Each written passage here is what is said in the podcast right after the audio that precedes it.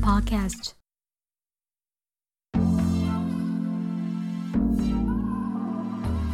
嘿，大家好，我是小本，最近过得如何呢？话说，小本的第二季已经顺利的更新满三个月喽，耶！虽然是隔周发布一次，但这种佛系的更新节奏很适合我，所以后续会保持这种更新的频率，还请大家多多指教。提到满三个月的这件事情，就让我想到下个礼拜二六月八号，也就是做完手术后满三个月的日子，伤口已经好的差不多了。等到了今天才和各位分享，今天就要来聊聊乳房肿瘤。手术顺利的结束后，朋友问我：“手术你是自己去的吗？”我说：“对啊，我男朋友没办法再请假了。”朋友这时候说。一个人去做手术是国际孤独等级的第十级耶，你直接达标。我还怀疑的说有吗？还好吧。于是我就 Google 搜寻了一下什么是国际孤独等级。原来国际孤独等级是由第一级到第十级，数字越大表示孤独的等级越高。没想到我一下子就达标了。虽然一到九级之中只有三项有达标过，但三月八号这天我是直接冲到顶级。但其实也不是我男朋友不愿意来啊。是我太过临时和医生约要做手术的，原本只是例行每半年回诊一次。我是三月五号回诊的，这天我男朋友有陪我来。嗯，这里就先姑且称我男朋友叫做小当家好了，因为他很会做菜，所以我都他我都叫他小当家。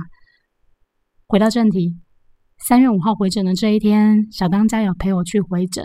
回诊当天就立刻和医生约下周一，也就是三月八号一早要到医院去做手术。其实去年年初我就想要把肿瘤切掉，但是碰上疫情，所以才想说做吧。今年三月刚好疫情比较回稳，就立刻约了门诊手术。也因为太过临时，所以我就只好自己去医院这样。但是手术完之后，我有点小后悔自己的冲动，因为小当家没来，手术之后。我还要自己扛着生理食盐水和一些换药的东西回家。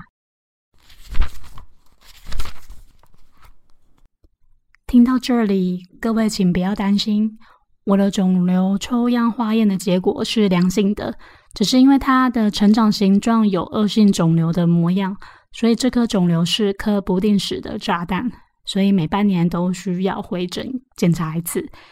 要说是从什么时候发现的呢？我自己是有做记录，是在三年前，二零一八年的三月初的时候发现的。当时是小当家发现我的左胸上，也就是大概两点钟左右的方向，有一颗绿豆大小的硬块，外形摸起来是圆圆硬硬的，有点像是绿豆的触感，但是不会痛，也不会移动，就很像是皮肤下面藏着一颗不会动的绿豆一样。刚开始是一摸就摸得到的小肿瘤，但是从胸部的外观上来看，是完全看不出有任何异样的。但是你用手一摸就摸得出来那颗神秘的小绿豆。当时自己一摸到这颗小绿豆的时候，还忍不住掉下了眼泪，就觉得怎么会是我？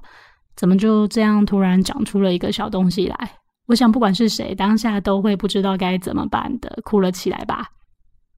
没多久，和小当家就去医院做超音波检查，大约是三月的第四周左右去看报告的。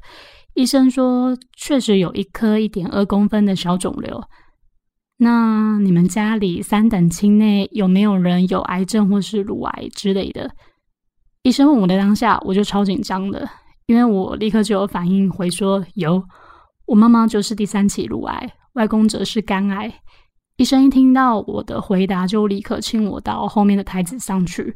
医生要做取样，看到医生拿了一支比平常捐血还要粗的针头，先请我深深的吸了一口气，然后就直接把针头插到我的胸部上面了。就是这么的突然，我不确定其他人是不是也是被这种粗针扎，但被扎到的当下真的是超级痛的。因为针头的口径是偏粗的，真的就只有“痛”这个字可以形容。连我这种不太怕痛的人都痛到眼泪快飙出来，就是眼眶泛泪这样。最后医生就说，请我在三月底的时候，也就是下礼拜回诊来看报告。那三月三十月底的时候，我也就乖乖的回诊看报告。嗯，在等待叫号的过程，那时候我心跳乱七八糟，因为我真的很担心自己会走上我妈的路。终于，外面的号码跳到我的号码之后，我就心惊胆战的走到诊间里面去。医生告诉我，没事，化验的结果是良性的，只需要定期追踪就好。不过，医生指着我的超音波照片说：“你看，这颗肿瘤的外观是长得毛毛刺刺的。通常不规则的形状都是恶性的肿瘤的外观，一般良性的肿瘤都是平滑的外观。所以在医生的建议之下，请我下个月再回到诊间回诊。那四月中左右，我也乖乖的报道了，也再照了一次超音波。”医生确认肿瘤没有变大颗之后，就说：“那三个月之后再回来，我们需要观察肿瘤成长的状况。”医生还说，如果是恶性的肿瘤，会成长的很快，但以目前的状况来看是还 OK。后面如果有感觉变大颗，或是出现不舒服的情况，就记得要回来回诊。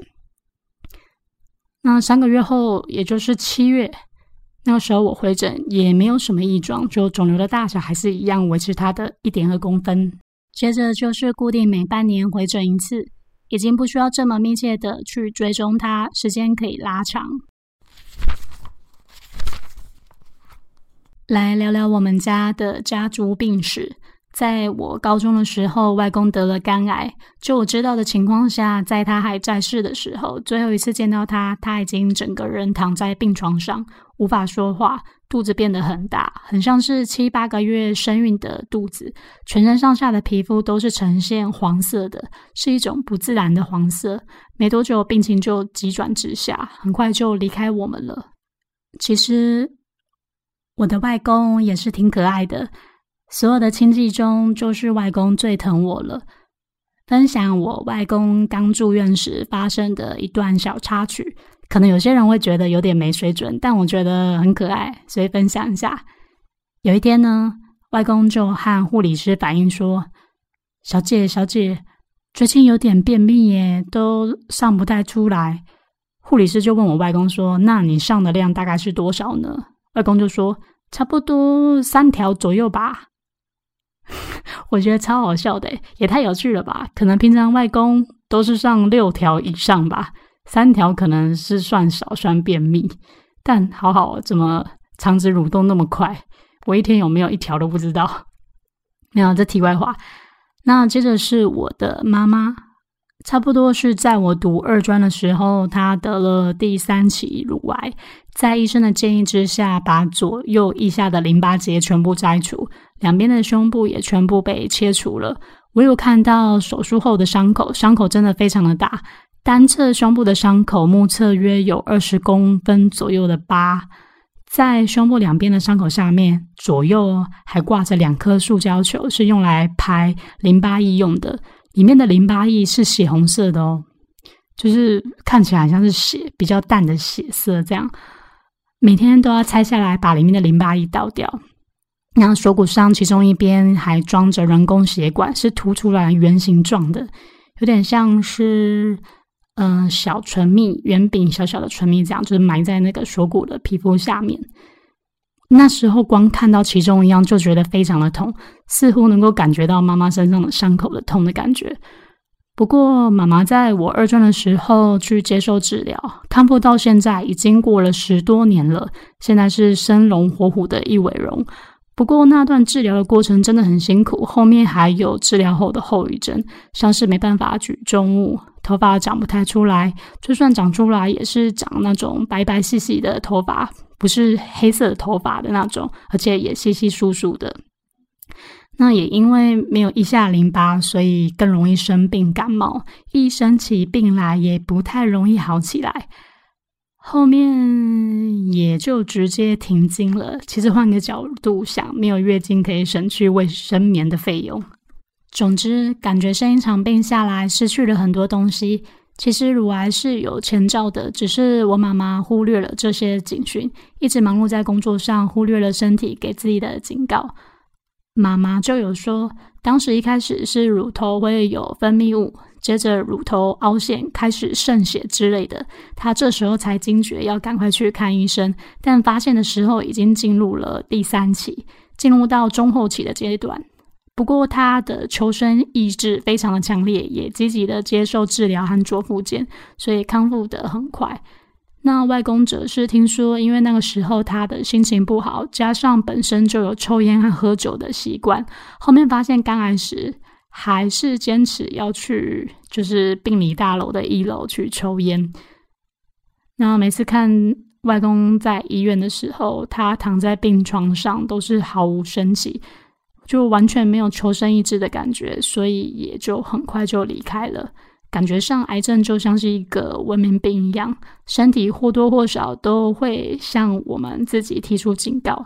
但我们现代人好像真的过得太过忙碌了，总是会忽略身体告诉我们的一些提醒和讯息。前面提到的半年后的回诊，我也是乖乖的到医院里去报道。这时候已经是二零一九年的二月十八日。这次医生安排我去照超音波和 X 光摄影。超音波不会痛，就是冰冰凉凉的感觉，像是孕妇在做超音波检查胎儿的那样。但是 X 光摄影就非常的不一样，需要换上医院的检查衣，全身上下的衣物只能留下自己的底裤，其他就要全部换成医院的衣服。其实还蛮害羞的，因为医院冷气比较强，那女生胸部多少会有点积土。那我是拿自己的外套盖住自己的上半身，不然或多或少旁边都会有男性在旁边路过。照 X 光会站着拍摄，前面会有一台直立的机器，那机器的前方有两片像是亚克力板的塑胶片，像上下夹心饼干一样保持着绝对的平行，但它们只能上下移动。这时候护理师会来帮我，他先请我把上身医院的衣物脱掉。请我把胸部放到下层的亚克力的夹心饼的上面，接着护理师会把我上层的夹心饼往下压，然后一边拨着我的胸部，还有我腋下肉肉，全部都往前拨到夹心饼里面。护理师边拨肉肉的时候，我还开玩笑的问他说：“这样夹胸部会不会变得比较大，夹肿？”这样，护理师只有笑笑的回我说。应该是不会变大啦，不过你要稍微忍耐一下哦，会很痛哦。嗯，因为我的胸部比较小，所以护理师使出洪荒之力，把我全部的肉肉都塞到亚克力夹心饼的中间，然后越夹越扁，扁到真的很像两块肉饼这样，看起来超诡异的，而且还算痛哦。但是还能忍耐的程度，就是一种被挤压的那种痛感。医生有说过，没有生过小孩的女性胸部是比较致密的，做 X 光检查会比较痛。但如果以前面的出针抽验来比较的话，我觉得出针的抽样比照 X 光还痛。除了平行拍摄之外，夹心饼还会左右各斜角四十五度左右这样拍，看着自己的胸前的肉饼转来转去的这样。最后，护理师会来协助解开夹心饼的束缚，就是你自己没办法离开，你要等他把那个上下夹心饼给他松开。嗯，那当时我有记得医生有提醒我，记得要问护理师何时能预约回来回诊，所以我有问护理师，那护理师说一周后就可以挂号进来看报告。因为其实去医院做检查，通常医生看诊和机器检查是分开在进行的，所以做了机器检查之后，要记得随口问一句什么时候能够回诊看报告，避免病患约诊后扑空。那我在一周后回诊，医生说我左胸发现有另一颗零点四九公分的肿瘤，不过从外观上来看是平滑的状态，不需要特别去担心。原本不规则的绿豆大小没变，一样是一点二公分左右。大概又是过了半年，差不多是九月的时候，一样回诊做了检查。这次只有做超音波检查，医生说肿瘤好像稍微变胖了一点，原本一点二公分乘以零点五，现在变成一点二乘以零点九八。但是以定期追踪来判断，虽然是变宽了，但以成长的速度来看，并不是恶性肿瘤成长的习惯。接着到了二零二零年的三月，按照之前的习惯回诊去追踪，这是照了超音波和 X 光摄影，没有什么异状，只有在 X 光片上发现胸部出现钙化点。医生说这是细胞死掉，但不会影响到它的运作，所以可以不用担心。那一样是半年后追踪就好。但在这之后我就没有回诊了，因为后来陆陆续续换了一些工作，不太方便请假去回诊，所以就拖了一年。那在拖了一年之后，也就是今年的三月八号，我又回诊报道了。那当天回诊当天，我就决定要把那颗不规则的小绿豆给切掉。和往常一样，早上六点钟起床，先喂了咪咪和小小后，便开始梳洗，准备出门。今天是阴天，温度大概是十七到十九度左右，天空看起来是灰蒙蒙的一片，还飘着细细的小雨，有些许的微风让小雨斜斜的落下，还是需要穿外套大衣的天气。我到了火车站，准备搭一早的区快车。在月台上，我先刻了两颗在 Seven 买的茶叶蛋果腹。虽然今天是下雨天，但火车不像平常那样会误点，准点就到了月台。我就跟着大家一起上了火车。大概不到八分钟左右，下一站就到了细致站。一路上，我和大家方向是相反的，每个人都是朝着火车站的方向走来，而我只是朝着他们反方向。的地方前进，嗯，那过了斑马线到了对面之后，我走进右边充满街树的小巷，巷子有点斜斜的，但只要顺顺的直走到底不转弯，就能看到细致国泰医院的告示牌。走到底之后，会过一个小桥，能看到一个停车场，停车场旁有一个电子跑马灯，跑马灯下的下方就有医院的告示牌指示。提醒往医院方向的人要左转，左转也是顺顺的，一直直直走，穿过社区一楼的露天徒步区，就可以看到细致的国泰医院了。我是约早上的八点半的门诊手术，大概七点五十左右，我就到了西子国泰医院，到了手术室外的报道柜台，柜台人员说早上八点才开放报道，所以我就先在前面的塑胶椅上等待。今天要做的门诊手术，医院好像有分门诊手术和住院手术。我是看到报道柜台上的自动门来去判断的啦。上周五医生就先帮我开好预约单了，所以当下可以不用抽号码牌，直接拿着门诊开到预约单报到就可以了。我是排队排第三个报道的，旁边在当时已经来了三组的人在等候。手术的过程在这里我就不再细讲，因为先前呃我有在探路客那边的三月八号当天有发文，所以我会把文章的连接放到方格子平台上，有兴趣的朋友们可以到方格子来点连接来看哦。基本上手术的时间没有太长，大概八点十五进去换衣服，八点二十左右就躺在手术台上了，不到九点。就手术完，我也换好衣服，在报到柜台前面等着批假单。手术完的当下是没有痛的感觉，只觉得左上胸和手臂紧紧的感觉。手术顺利的完成之后，去医院旁边的麦味登吃了早餐。手术前我只吃了两颗茶叶蛋，那时候肚子超级饿的，可能紧张用力过度导致肚子饿吧。在麦味登点了法式特餐和中杯的温奶茶，虽然不是特别健康的早餐，但今天吃起来特别好吃。因为以后的我就不用担心那颗小肿瘤会有病变的问题，感觉又破了一关。但还是不能掉以轻心。吃完早餐之后，我发个赖和小当家报一下平安之后，走到隔壁的信义药局。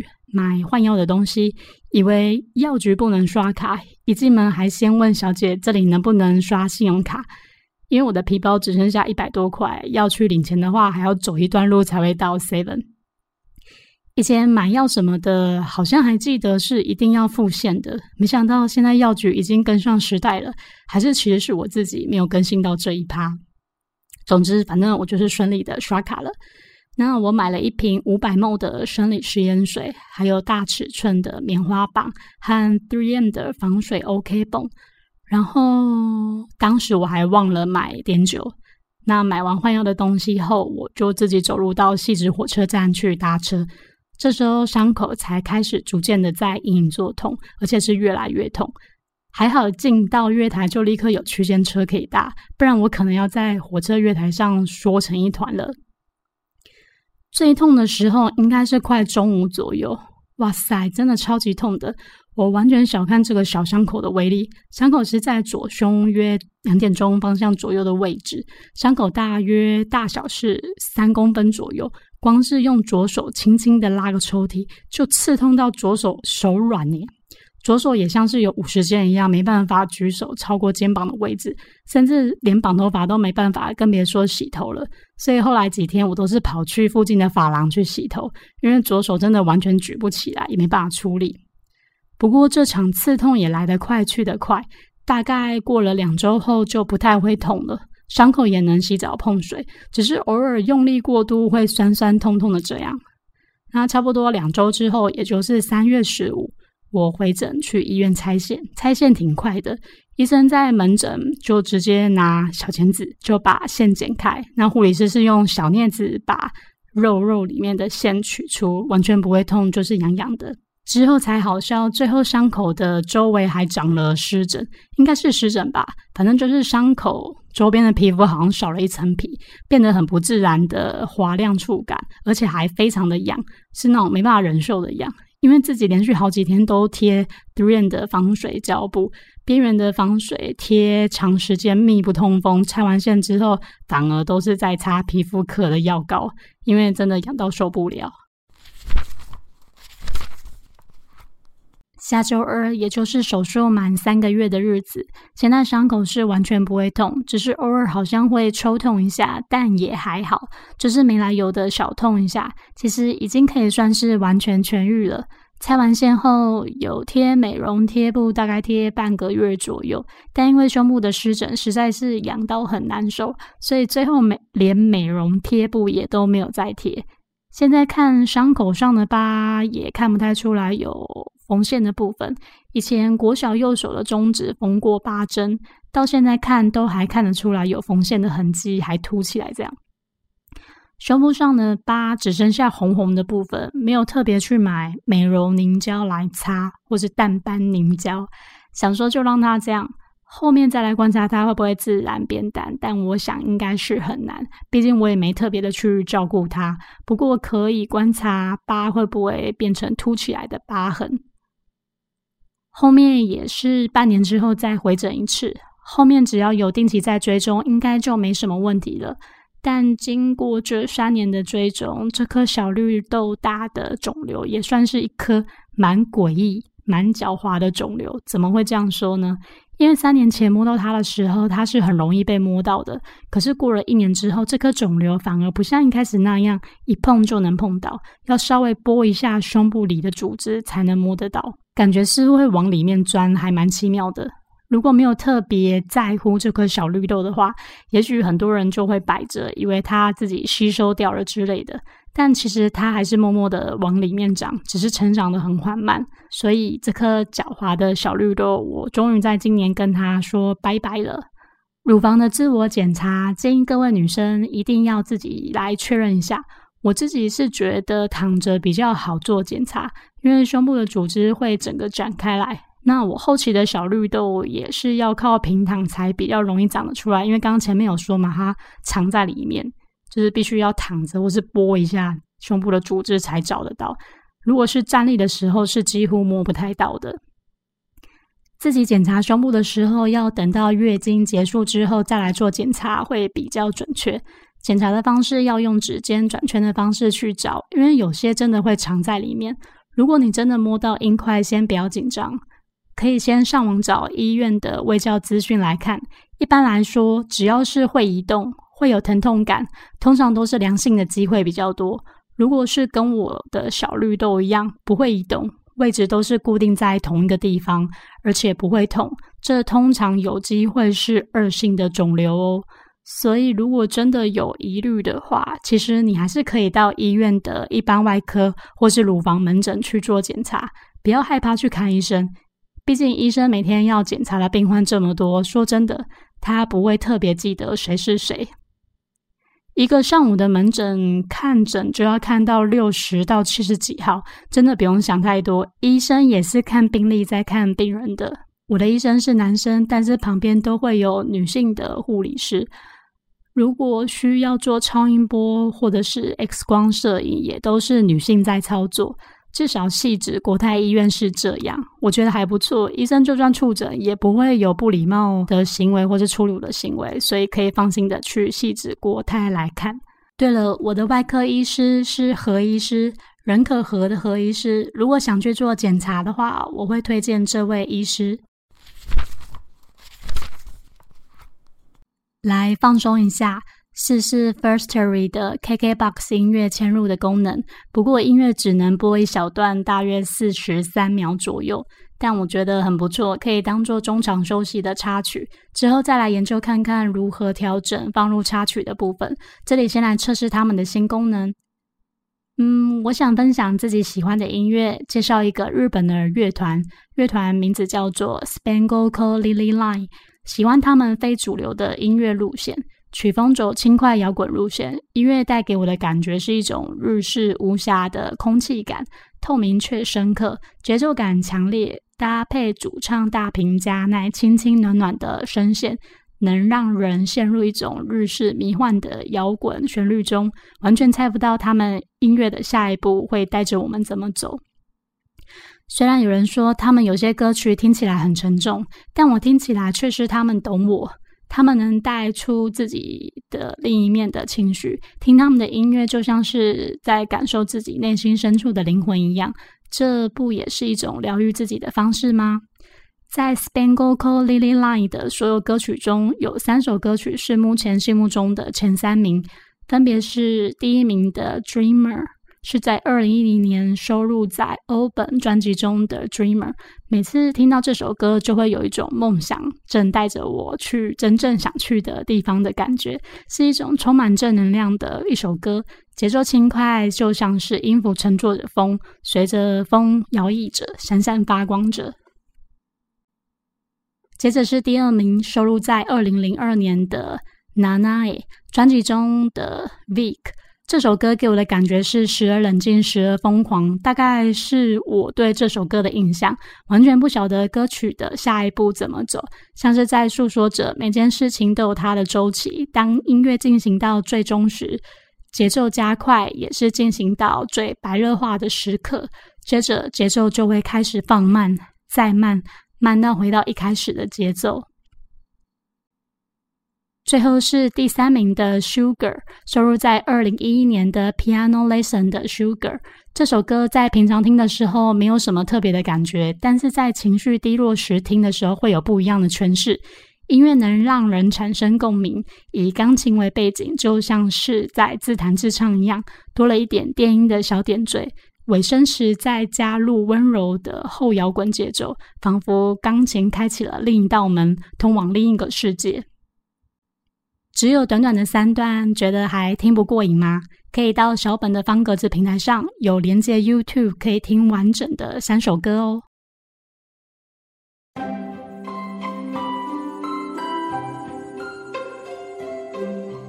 大家觉得音乐嵌入的新功能如何呢？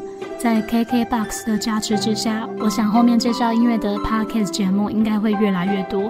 毕竟现在没有像以前一样有介绍音乐的节目。所以，如果有这类型的节目形态，应该也是不错的。